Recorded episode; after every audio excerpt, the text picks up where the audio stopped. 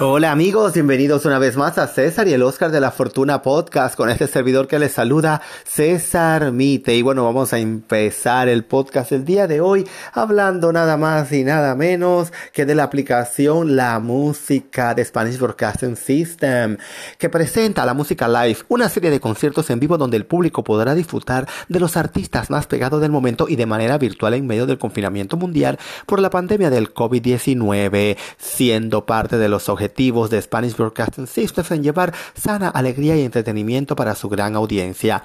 El primer intérprete que se une a la innovadora iniciativa es el cantante urbano de Puerto Rico Lunay, el evento será el día de Halloween. O sea, para que tomen nota, vayan anotándolo ya el próximo 31 de octubre. Lunay presenta un concierto en vivo virtual desde Miami a las 8 de la noche, cantando sus éxitos más grandes para que los fanáticos puedan disfrutar con el popular artista un rato alegre y musical a través de la aplicación La Música y también en el canal de Lunay en YouTube. Lunay es oriundo de Puerto Rico, se ha posesionado como uno de los exponentes más cotizados del momento en el género urbano. En el año 2017 Lunay lanzó el tema Aparentas junto al rapero Mubrio. Después del éxito de ese tema, los productores Chris, Jade y Gaby Music le ofrecieron un contrato exclusivo.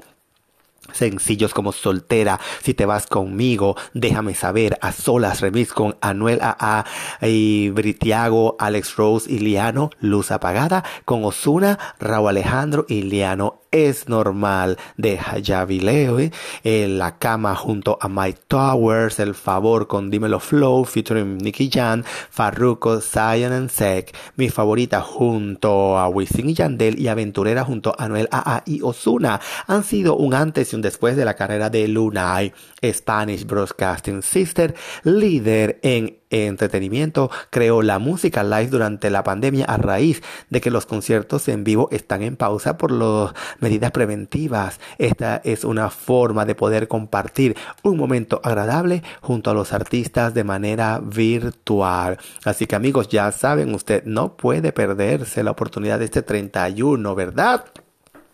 Ver a Lunay en concierto. Les puedo decir también que Spanish Broadcasting System es una propietaria y operadora de 17 estaciones de radio situadas en los principales mercados hispanos estadounidenses de Nueva York, Los Ángeles, Miami, Chicago, San Francisco y Puerto Rico y transmite los géneros de formato tropical en español, mexicano regional, adulto contemporáneo en español, top 40 y rítmico latino.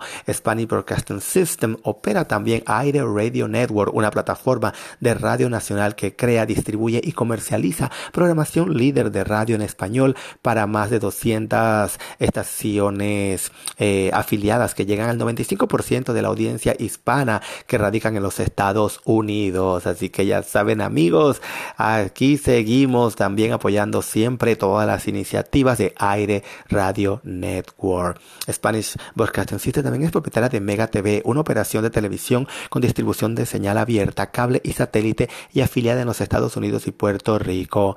SBA produce también eventos y conciertos en vivo y posee múltiples sitios web bilingües, incluso la música, una aplicación móvil que ofrece contenidos relacionados con la música, el entretenimiento, la cultura y las noticias latinas. Para más información usted puede visitar SpanishBroadcasting.com. Así que ya saben amigos, hemos llegado a la primera parte de nuestro podcast el día de hoy. Nos vamos a una breve pausa comercial con nuestros amigos de Anchor y volvemos con más aquí en César y el Oscar de la Fortuna Podcast.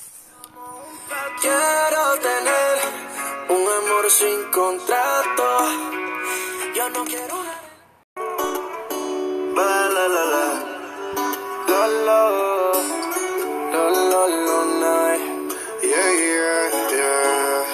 Y continuamos, amigo, aquí con más música de Lunay. Y bueno, amigos, no sé si ustedes son adictos a las series, pero yo estoy viendo una sobre la historia de Ted Bundy. Y la verdad es que es un poco fascinante, pues, a, ver estas series de datos históricos. Y bueno, les voy a contar que Teodoro Robert Bundy, ¿verdad? Nació un 24 de noviembre de 1946 en Cowell y fue un asesino en serie estadounidense. Después de más de una década negándolo, confesó 36 homicidios homicidios a mujeres estadounidenses que cometió en siete estados entre 1973 y 1978. El número real de todas las víctimas es desconocido y fue ejecutado el 24 de enero de 1989. Es hijo biológico de un veterano de la Fuerza Aérea a quien nunca conoció y de Louis Cowell. Vivió sus primeros cuatro años en casa de sus abuelos maternos. Durante este tiempo creyó que sus abuelos eran sus padres y que su madre era su hermana mayor.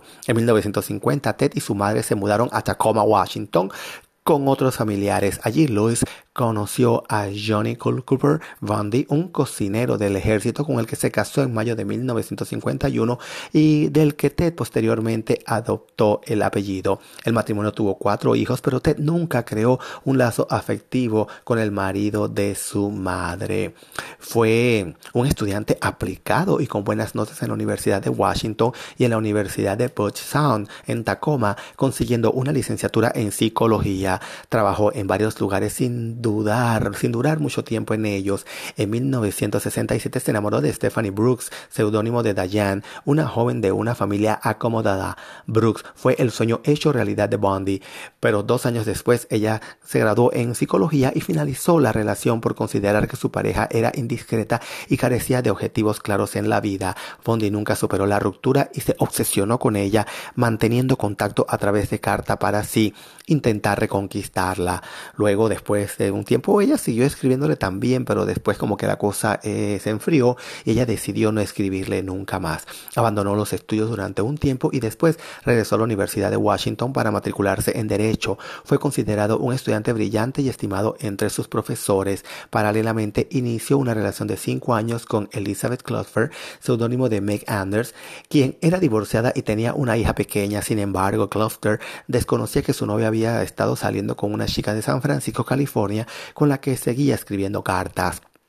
Durante 1969 y 1972 todo fue bien, envió solicitudes de admisión de escuelas de derecho y estuvo involucrado en actividades comunitarias. Incluso obtuvo una condecoración de la policía de Seattle por salvar a un niño de tres años de morir ahogado. También se relacionó con figuras importantes del Partido Republicano de los Estados Unidos, pero todo cambió en 1973 cuando se reencontró con Brooks, con la que se mantuvo en relación que duró hasta el verano-invierno de ese mismo año. Al final Bondi la abandonó sin que ella volviera a saber nunca más de él. Entre los primeros delitos, antes de comenzar su de asesinar, perpetró una serie de hurtos en casas y comercios.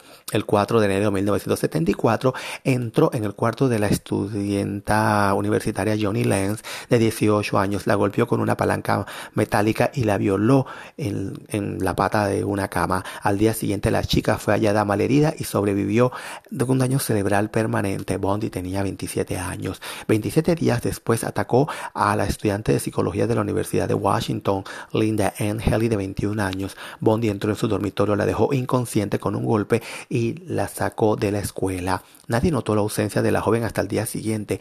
La policía no estableció ninguna conexión entre las dos agresiones y tampoco se hicieron mayores pruebas ni estudios de la escena del crimen. Los restos de Linda Ann fueron descubiertos un año después en una montaña cercana.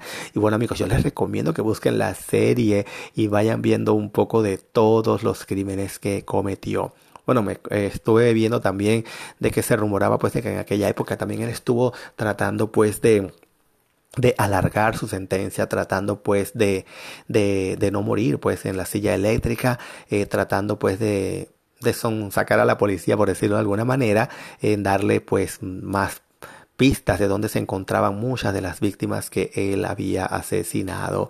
Pero bueno amigos, también hay muchas series de cine hablando pues de, este personaje. Está la de 1902 Ted Bundy dirigida por Matthew Wright. Está de The Delivered Stranger en 1986 eh, protagonizada por el actor Mark Harmon. También está Un extraño a mi lado en, en el 2003 y también está Extremadamente cruel, malvado y perverso del 2019 dirigida por Sir Berlinger con Zac Efron como Ted Bundy. Así que amigos, usted puede eh, interesarse un poco por la historia de este criminal asesino en serie. Les recuerdo que nosotros llegamos a ustedes por una fina cortesía de los amigos de Better Business Lender que tienen las opciones de financiamiento a la hora de comprar y remodelar una propiedad con solo llamar al 888-348-1778. Les repito, 888-348-1778. Los amigos de Better Business Lender esperan por usted. Recuerde la invitación mañana para que se conecte a un podcast más y también que nos siga nuestra página de Facebook César y el Oscar de la Fortuna. Nos vemos mañana, nuestros queridos amigos.